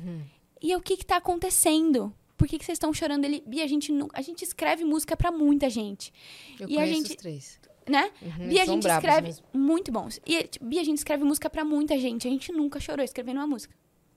Eu falei, o que que tá acontecendo? Aí eles, essa música não foi a gente que escreveu, foi Jesus. Aí eu, tipo, meu Deus, o que é essa música? Sentei pra ouvir. Nisso que eu sentei pra ouvir, o cara do Making Off tava, tava me gravando, uma amiga minha tava comigo. Eles cantando, os três chorando, não conseguiram nem cantar a música direito. Eu comecei a chorar, minha amiga começou a chorar, o cara do making off começou a chorar. não conseguiu gravar. E, e foi muito forte, assim. E aí foi onde eu vi, tipo assim, meu Deus, agora eu sei o porquê que eu tô na música. E eu entendi o poder que a música tem pra tocar pessoas, o poder que a música tem pra realmente ela traz algo diferente. A música, ela traz algo diferente, ela faz você pensar de uma maneira diferente, ela te traz emoções, sentimentos, às ve- às vezes lembranças. E, e esse álbum diz muito sobre isso, assim. Tem muitas memórias. Eu tenho uma música sobre a minha irmã, que é uma relação que eu tenho, assim, que eu sou muito apegada à minha irmã. Ela tem oito anos, assim. Ela é muito preciosa. Eu tenho uma música pra ela nesse álbum. Aí tem essa pra minha mãe. É, eu tenho uma música que fala sobre saudade. Eu tenho música que fala sobre os meus amigos. Tem uma música que chama Vai Namora, que foi muito legal. A gente tava nesse camping de composição. E aí eles chegaram pra mim, beleza, Bia, a gente já falou sobre a sua família, sobre os seus amigos. E um relacionamento? Conta aí pra gente. Aí eu falei, eu nunca namorei. Tipo, que história eu vou contar? Tipo, eu não tenho história pra contar ele, não, mas 19 anos, você deve ter uma história aí, 18 na época. Você deve ter alguma história. Eu falei, eu não tenho. Tipo assim, eu nunca namorei. Aí eu, eu falei, ele, ah, mas o que, que você pensa em relação a isso? Eu falei, ah, eu sinto uma pressão depois que eu fiz 18 anos pra eu entrar num relacionamento, pra eu ter alguma coisa com alguém. E eles, beleza, a gente vai fazer uma música. Voltaram com Vai Namora, que é uma música muito legal e que fala sobre a gente entender que tá tudo bem a gente aproveitar esse momento da nossa solteirice, da nossa juventude, que a gente não precisa ter pressa pra namorar. E é muito legal, porque meu público também é muita gente que me acompanha desde cúmplices, desde daquela época. Então são meninas, adolescentes, assim, que crescem comigo E se identificam. e se identificam, Sim. que têm o mesmo pensamento. Então, tipo assim, eu recebo, eu rece- recebo, recebi e recebo várias mensagens hoje de tipo assim, nossa, Bia, que legal. É, eu tinha um peso nas minhas costas, de, tipo assim, nossa, eu preciso me relacionar, eu preciso ter alguma coisa com alguém. Mas depois que eu ouvi a sua música, eu entendi que tá tudo bem, sabe? Que eu, eu posso aproveitar essa fase. É, criar memórias com os meus amigos, viajar com as minhas amigas. é, fazer coisas, sabe? Realmente aproveitar a minha vida e que ela não gira em torno disso. Que tudo bem se eu começar a namorar, mas que eu, eu posso enxergar pra essa fase da minha vida com preciosidade e sem pressa por passar por ela, sabe? Então, eu acredito muito, assim, no poder que a música tem pra tocar a gente, pra despertar certas coisas na nossa cabeça. E é, e é meio assim isso que eu quero passar com esse álbum, assim. Ele é bem. E eu acho que é o que eu quero com fazer com música e com arte no geral, sabe? Eu quero tocar pessoas, eu quero inspirar pessoas. Porque. Mas sem toque físico. Mas. não, não tantos touch. Mentira, mas sabia que eu fui fazer meu teste de linguagem de amor? E eu sou tempo de qualidade e toque físico. Uai. Refaço. Será?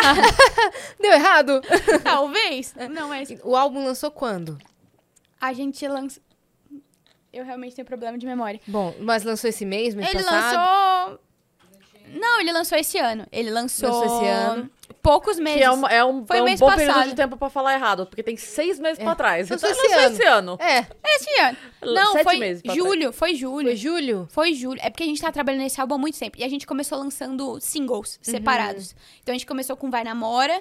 Depois a gente foi pra Isso é Tão a Gente, que é uma música muito gostosa que eu fiz pros meus amigos, assim, de uma viagem que eu fiz com eles.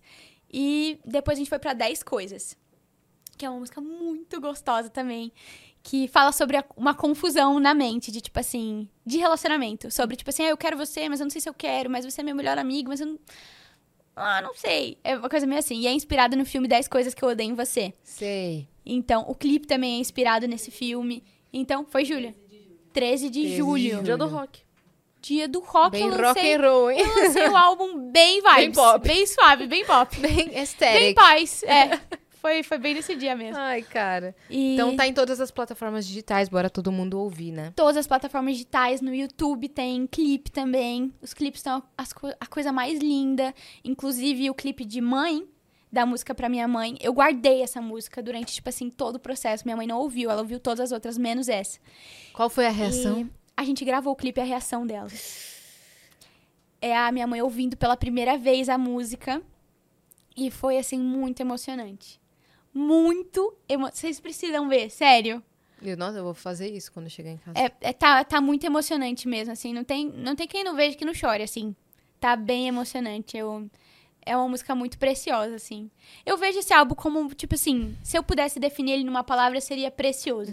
Porque Então eu. Tão eu. E, e ele, e ele também tem regravações, né? Esse álbum tem duas músicas que são. que já existem, que é Pela Luz dos Olhos Teus e hum, Lua Estrela.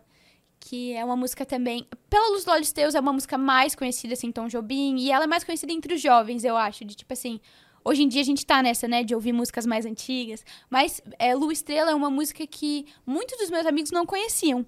E eu achei muito legal colocar essas duas regravações dentro do álbum, porque eu queria contar sobre aquilo que eu gosto de escutar também. Sim, suas referências. É. E eu gosto muito de Caetano Veloso, eu gosto muito de Tom Jobim, eu gosto. Eu sou muito da MPB, assim, eu, eu consumo muito isso. Então eu quis colocar duas é, regravações nesse álbum também. Inclusive, isso é tão a gente, ela tem uma pegada meio bossa nova. E as pessoas me perguntam, nossa, mas foi intencional? Tipo assim, só essa música é meio bossa nova? Eu falei, é, eu quero que as pessoas escutem e se sintam no Rio de Janeiro, assim, Uhum. caminhando pelo foi a calçadão. viagem que vocês fizeram. E foi uma viagem que eu fiz com os meus amigos. Que a gente pegou o carro, assim, a gente falou, a gente vai pra. Não sei pra onde a gente vai, mas a gente vai pegar o carro e vai viajar, assim. E a gente foi parando de praia em praia, assim, e foi muito gostoso. Aí eu fiz uma música sobre isso. Uma coisa que eu fiquei curiosa, se você não se sentir desconfortável de contar, a história da sua conversão. Conto, com certeza. Foi muito meio do nada, assim. Eu falo, foi uma jesuicidência. Porque eu tava com uma amiga minha, é, de trabalho. Eu fui pra casa dela um dia de. A gente tava. Tipo assim, a pandemia tava se estabilizando, tava podendo ter alguns lugares que a gente poderia ir. E a igreja tinha fechado e aí voltou. Meio híbrido, assim. Podem ir algumas pessoas, não tanta gente, tem que fazer inscrição. E aí ela me chamou pra ir pra casa dela porque a gente ia pra um aniversário. E aí eu falei, vou pro aniversário. Na minha cabeça era um aniversário. Mas ela já estava bolando um plano. E aí ela chegou pra mim, quando eu cheguei na casa dela, e falou: Não, é, vamos comigo na igreja rapidinho e aí depois a gente passa no aniversário. Aí eu falei: Não, né? Eu, eu, tipo assim, eu nunca fui uma pessoa que, nossa, eu odeio crente, mas eu. Tipo, tudo bem, eles lá, eu aqui. Nunca foi algo tipo, vou me envolver com algo. E, e aí o que, que aconteceu? Ela falou, eu fiz a sua inscrição. Eu falei, putz, ela pagou pra eu ir. Só que a inscrição era só por conta do Covid, só que eu achei que ela tinha pago Ah, pra eu ir. Eu tá. falei, ah, meu, mal vexame eu não ir, né? É. Pagou pra eu ir. Eu vou. Fui. E cheguei lá, e aí eu lembro de falar assim, é, me direcionaram pro culto de adolescentes, né? Porque eu tinha 16 anos. E aí falaram, ah, você tem que ir pro culto de adolescentes, não sei o que. Eu falei, ah, não, mas eu nem vou voltar. Relaxa. Nem vou voltar. Eu vou, vou ficar aqui no culto de adulto mesmo. E aí, não, mas você precisa ir. Eu falei, ah, tá bom. Fui. E, e aí eu falo assim, no primeiro louvor que tocou, eu fui tocada. Eu senti a presença de Deus pela primeira vez. E foi onde eu, e foi algo muito doido, assim. É, é algo que eu não consigo explicar porque foi bizarro. Eu senti que, tipo, meu Deus, como eu nunca senti isso antes? Como as, como as pessoas, como tem muita gente que ainda não sentiu a presença de Deus? Como existem pessoas que ainda não conhecem isso? Foi isso que eu senti. E eu falei, eu, eu quero estar aqui. E aí, o, o pregador foi, pregou. E eu lembro que ele falou tudo sobre a minha vida, assim. E eu lembro que eu cheguei pra essa minha amiga e falei, meu, o que, que você contou minha vida pra ele? Você me Tipo, inscreveu no quê aí? Por É, quê, meu? Você vai contar minha vida pra ele, se você quiser que eu volte, é só me falar que eu volto. Aí ela falou, não falei nada. E aí, tipo, eu, meu Deus do céu, o que que tá acontecendo aqui?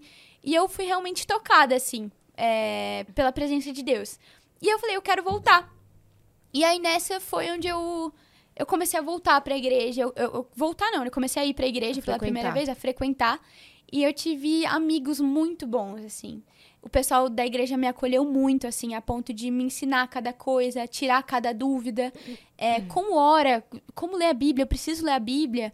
É, e eu tinha muito medo das pessoas me apontarem e me dizerem, tipo assim, você tem que parar de fazer isso, você precisa parar de fazer aquilo, você não pode andar dessa maneira, você não pode cortar o cabelo, você não pode fazer tatuagem. Coisas nesse sentido, que é o que as pessoas normalmente entendem e veem no macro o que é o crente. De tipo, nossa, pensa num crente, ó, sai aqui, não corta o cabelo, coisas nesse sentido. E, e foi totalmente diferente de tudo que eu pensava. Ninguém me obrigou a parar de fazer algo. E eu comecei a entender que, tipo assim, e eu tinha isso na minha cabeça, eu não vou parar de fazer algo porque alguém tá mandando eu parar de fazer. É, eu vou parar se eu entender que isso não é certo de se fazer, se eu entender que isso não é legal de se fazer.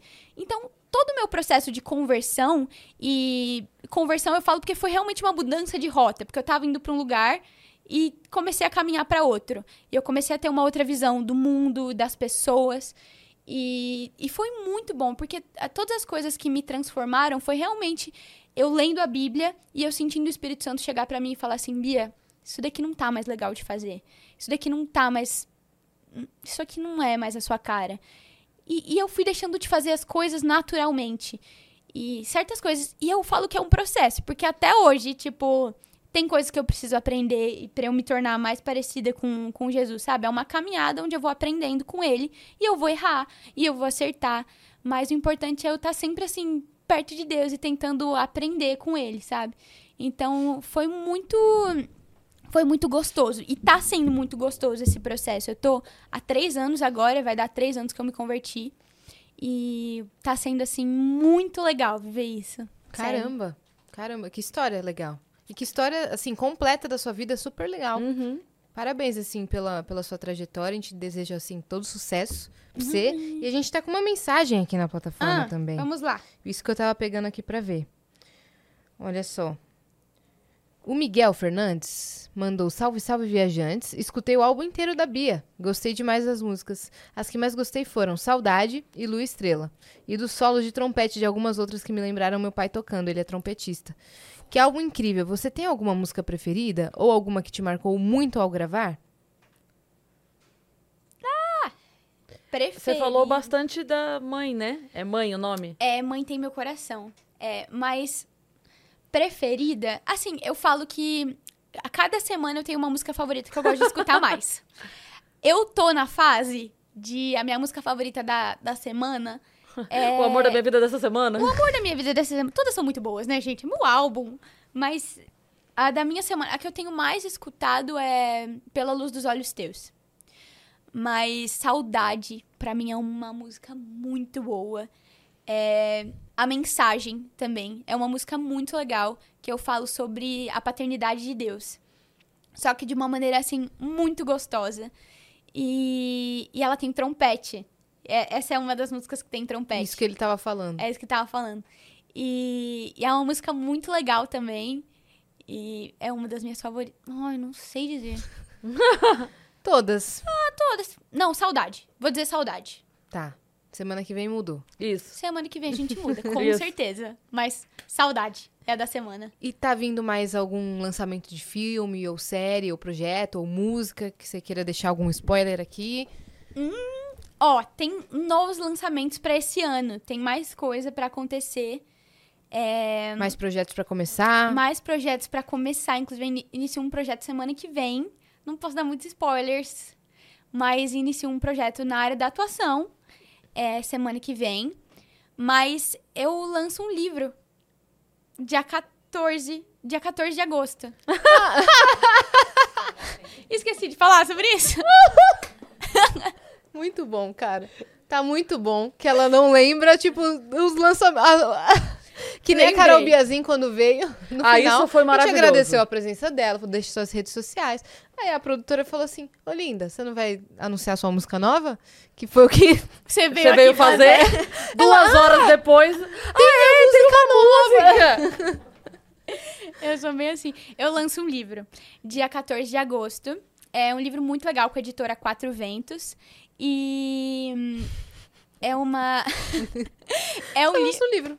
É semana Só que um vem, livro, gente. Só, só um livro mesmo. Nesse processo de álbum e de toda essa loucura de gravação, eu ainda escrevi um livro esse ano.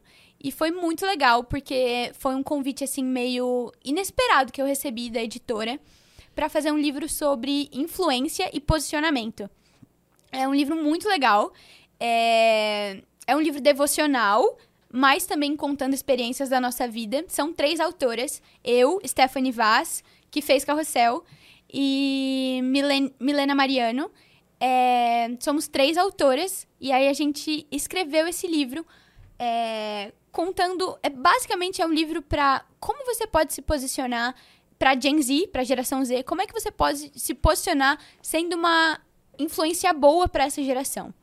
É, basicamente é um livro que fala sobre isso. Uhum. E, e é algo que, tipo assim, eu realmente tenho pensado nisso nesse ano. E eu já tinha começado a pensar antes desse livro. Sobre influência, sabe? Porque é algo que eu sempre tive, assim, esse... As pessoas sempre... Desde a novela, coisas... Pessoas me acompanham, pessoas acompanham o que eu faço, aquilo que eu posto, aquilo que eu visto, aquilo que eu como, que eu bebo. As pessoas fazem também, é meio doido. E, e eu falei, tipo assim, às vezes eu não tinha noção do meu poder de influência. É, e de, de quantas pessoas eu influencio E, e do quanto isso é muito legal, mas ao mesmo tempo isso pode ser muito perigoso. E, e foi onde eu comecei a pensar nesse ano o quão, o quão é precioso a gente influenciar pessoas para coisas boas, sabe? O quanto é legal eu eu ver que eu posso estar influenciando meninas, adolescentes que estão crescendo junto comigo hum.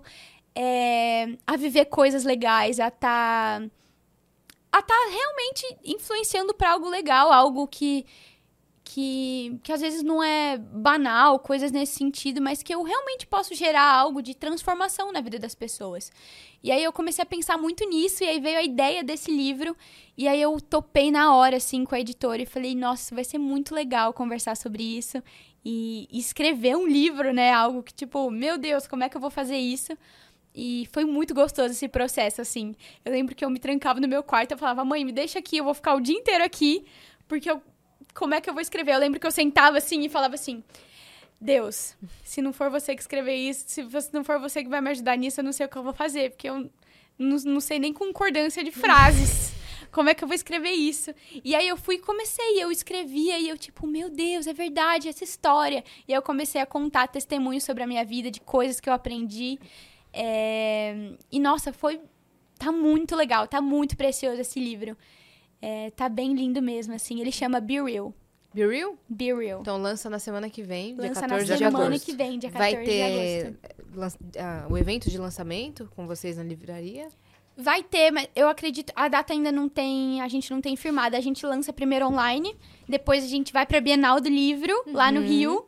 Aí a gente vai é, fazer um, um mini lançamento no Rio e depois a gente tem lançamento em São Paulo. Mas eu não tenho informações. Mas deixa então suas redes sociais para todo mundo acompanhar todos os novos projetos. Com certeza, com certeza. Sou meio ruim da memória, mas lá eu não esqueço, lá eu posto. É, tem meu Instagram, todas as minhas redes sociais. É só vocês buscarem Bia Jordão, que vocês vão me achar por lá, em todas as redes sociais: YouTube, Twitter, Instagram, tudo. Tô por lá. E Spotify, pelo amor de Deus, né? Me escutam, me escutem. Tem Deezer também, todas as plataformas de áudio de música, agora eu também tô por lá. E acho que é isso, gente. Obrigada por você ter vindo. Eu que agradeço, gente, a oportunidade você de estar gostou? aqui. Eu gostei. Meu Deus, são cinco horas. É, linda. Essa é. é. a intenção. Se, se você sentiu que passou rápido, então é porque deu certo a nossa intenção. Passou rápido, gente. Passou. Falei, né? Hablou. Hablei. que bom, gente. Muito gostoso estar aqui com vocês, sério. Igualmente. A gente que agradece a presença. Sigam, então, Bia Jordão em todas as redes sociais. Se inscrevam também no canal do Vênus e sigam a gente em todas as redes sociais também, em arroba o Vênus Podcast. E segue a gente também nas nossas redes pessoais sensuais. Cris Paiva com dois S e Asiacine. Segue a gente lá. Beijo. Beijo,